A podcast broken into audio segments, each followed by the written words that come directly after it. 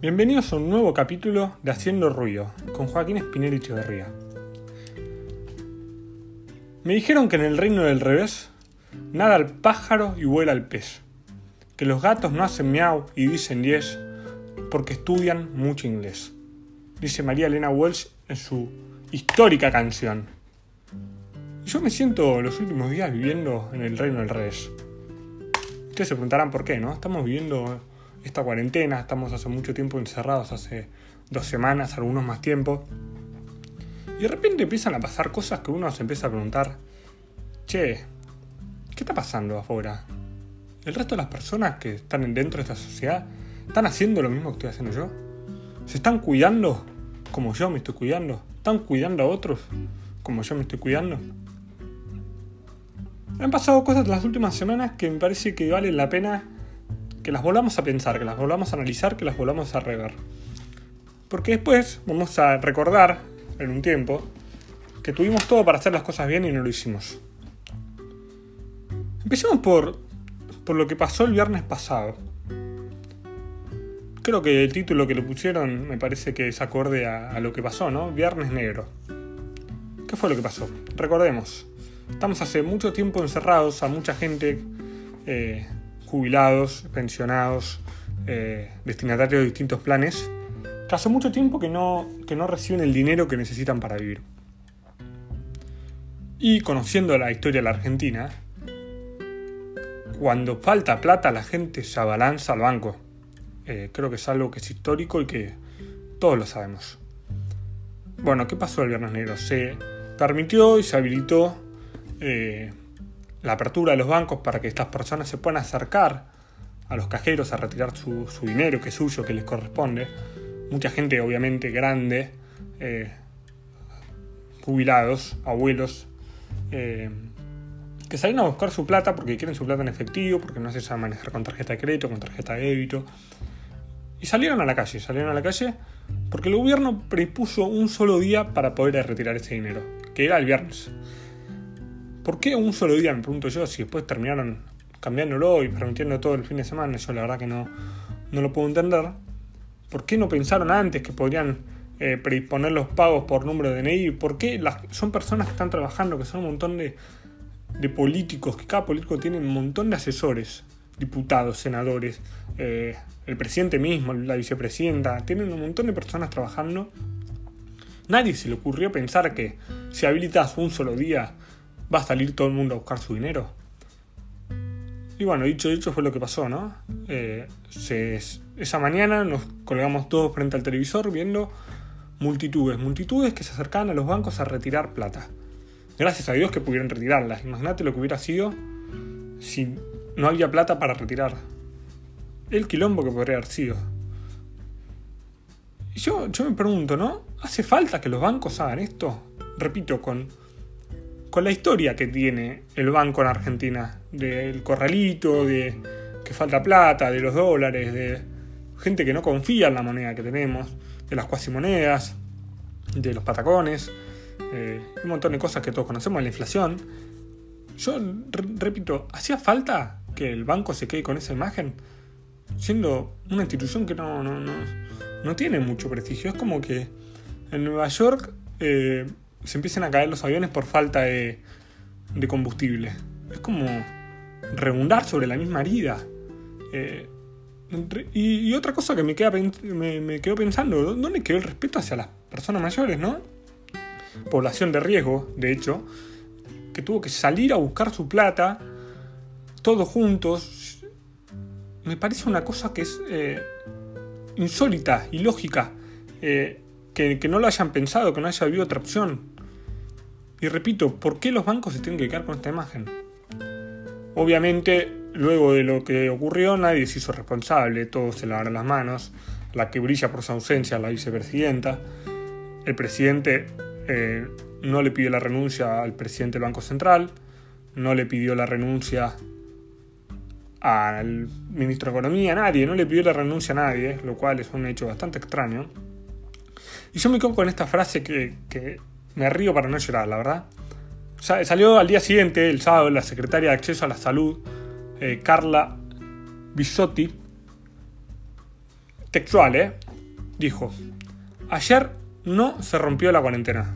Carla Bisote, secretaria de Acceso a la, Salud. Eh, ayer no se rompió la cuarentena sobre lo que ocurrió el viernes a la mañana. Yo me, quedé pensando, ¿no? Que alguien le explique que más de un millón de personas salieron a la calle ese día. Más de un millón de personas, en su mayoría, pacientes de riesgo, gente grande, gente adulta, jubilados. Se veían las imágenes, ¿no? De, los viejitos frente a las puertas. Hubo varios que se, que se descompensaron, que la pasaron mal, obviamente. Yo me, sigo repitiendo, ¿cómo somos tan incapaces de cuidar a, a los que nos cuidaron a nosotros durante tantos años, ¿no? A nuestros padres, a nuestros abuelos. No sé, es un tema para reflexionar. ¿Qué hacemos para desmerecer, para no cuidar a esa gente que está con nosotros? Y me quedo pensando también una cosa que se dijo mucho en Europa, eh, a raíz del partido de Atalanta eh, por Champions y el partido también de Valencia, no me acuerdo los rivales, eh, disculpas a la patria jurolera, y se hablaba, en Europa se habló de, es una bomba biológica. ¿Acaso nosotros autogeneramos una, una bomba biológica? Veníamos bárbaros, veníamos cumpliendo la cuarentena, ya habían tres semanas de cuarentena, y autolatiazo, pa, a la espalda. Y no solo autolatiazo a cualquiera, sino a las personas que justamente son las de mayor riesgo. Me parece que más que una bomba biológica fue una bomba nuclear biológica, porque fue casi mandar a, la crucifixión a, a, las personas que realmente sabemos que, corren un alto riesgo. En otro orden de factores, eh, a los pocos días se hizo el programa eh, bloque entre todos los bloques de televisión abierta que se llamó Unidos por Argentina. Participaron un montón de reconocidos conductores, deportistas, eh, nada, personas célebres, eh, cantantes que cantaron canciones en vivo desde sus casas. Eh, hubo un montón de movidas muy lindas para... Nada, hay gente que de corazón quiso colaborar. Se juntaron, se recaudaron 87 millones de pesos. Pero pongámoslo en perspectiva. el año pasado se juntó más de 100 millones de pesos para UNICEF en Un Sol para los Chicos. Y, o sea, pensemos que es un peso que está devaluado, el peso de hoy que vale 82 contra el peso del año pasado que seguramente valía 40, eh, o sea que en realidad recaudaron menos de la mitad de plata en pesos. Por más que en pesos sea un montón, sigue siendo el valor es menor. Y yo me preguntaba, ¿esto se dio porque estamos en una pandemia? ¿La gente no quiere donar? Eh, ¿Porque no hay plata? Y no, no, creo que no fue por ninguna de esas razones. Se dio por... Para, eh, aclaremos que todo iba, supuestamente va donado a la Cruz Roja Argentina, que se va a encargar de eh, repartir ese dinero para comprar barbijos, materiales y distintos utensilios que son necesarios para combatir la pandemia. Pero lo dijo Mirta en el, al pasar en el medio del programa cuando la entrevistaron. Eh, preguntó para qué era, o tiró un comentario como diciendo que. Nada, que no ocurriera lo mismo que pasó en el programa del 82, que fue eh, por Malvinas, que lo condujo Cacho, eh, Cacho Fontana y Pinky, en el que nunca nadie supo qué ocurrió con ese dinero. Parece que va por ahí el miedo, ¿no? la movida solidaria de los argentinos siempre es elogiosa y siempre es bestial, pero esta vez los argentinos no confiaron, no salieron a, confiar eh, con los ojos cerrados eh, para donar su, dinero y, ayudar en la pandemia. Porque hay miedo, hay miedo de, bueno, sí, ¿qué vas a hacer con esa guita? Después, sí, buenísimo, la tienda Cruz Roja y ¿quién da cuentas? ¿Quién rinde cuentas de a dónde fue la plata? Con qué se hizo con cada peso que está ahí, ¿no? Eh, nada, un miedo que parecía infundado hasta que hoy de la mañana, siendo lunes, nos levantamos con una nota de La Nación. Eh, o sea, ¿cómo no tener miedo, no? Si el ministro de Desarrollo Social pagó de más por alimentos para la gente que necesita en esta pandemia. Se pagó aproximadamente un 50% más. Obviamente hay, hay, rubros en los que se pagó más del 50% y otros un poco menos del 50%, pero en todos los alimentos que compró el ministro de Desarrollo Social, que se llama de apellido Arroyo, eh, para que lo tengan visto, eh, pagó un 50% más. ¿Cómo querés que la gente confíe? Primero, no confiaste en el banco que te va a cuidar tu plata. Salís a buscarla porque tenés miedo de que no te la den. Segundo, haces un programa de televisión y no querés donar porque no sabes a dónde va a ir la plata. Y al día siguiente sale el ministro una nota que refiere a compras que hizo el ministro de Desarrollo Social para gente que necesita esa comida y pagaste un sobreprecio. ¿Cómo querés que confíe en una persona que paga un sobreprecio cuando esa comida se necesita? Esa plata en vez de estar pagando un sobreprecio tendría que ir a más bolsas de videos, de arroz, de aceite, de lo que fuera. Lo gracioso fue también la, la excusa que dio este ministro Arroyo, que dice textual, dijo el ministro Arroyo, decidimos hacer la compra porque estamos ante una emergencia. Fue la justificación que dio el ministro.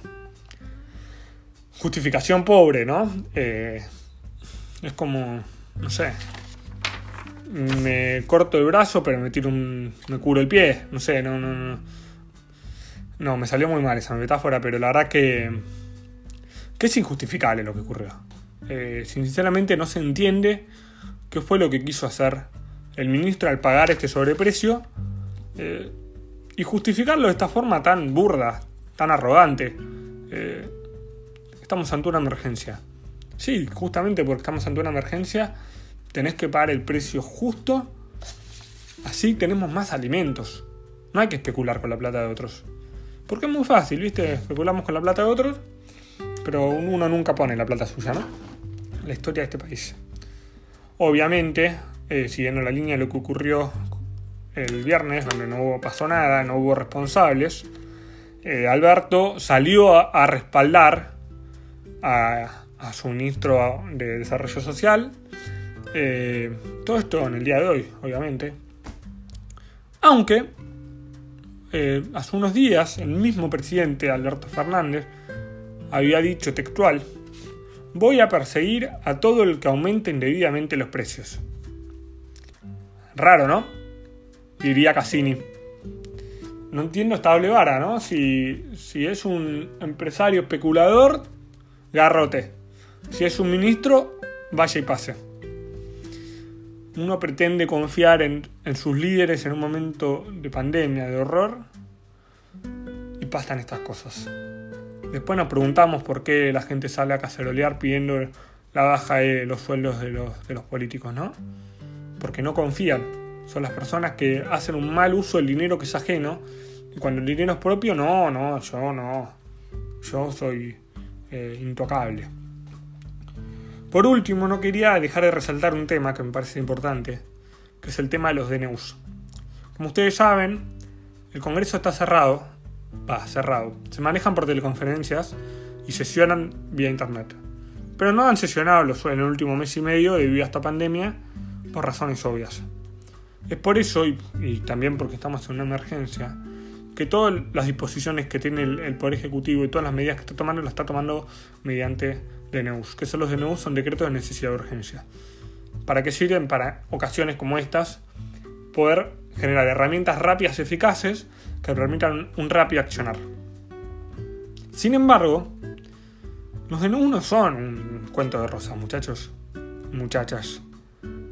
No nos olvidemos que cada DNU que se crea en Argentina perdura como ley por lo menos 25 años. El DNU que se crea, cuando termina la emergencia, no se derroga, queda el, el, DNU ahí, clavado. Un ejemplo, Macri derogó el DNU de crisis que estaba vigente desde el 2001. 2001, 2000 no sé cuánto, 2015 habrá sido 15 años. 15 años un DNU de emergencia vigente. Hay que tener cuidado, hay que estar atentos, eh, porque mientras nosotros estamos en cuarentena, mientras nosotros estamos encerrados, afuera siguen pasando cosas. Afuera la gente sigue saliendo eh, por, una mala, por un error, un grave error. Afuera la gente se sigue sin hacer responsable. Afuera los dirigentes y políticos eh, siguen haciendo la vista gorda, siguen, sigue lavando plata, sigue faltando plata. Argentina no cambió por estar en pandemia. seguimos siendo lo que siempre fuimos. Creo que todos teníamos un poco la esperanza de que con esta pandemia aprendiéramos a ser mejores. Y al final seguimos estando en el reino del res. Si te gustó este podcast, puedes seguirnos en Instagram como arroba haciendo con doble K o seguirme acá en Spotify y el resto de las plataformas virtuales en las que nos encontramos. Nos vemos la próxima.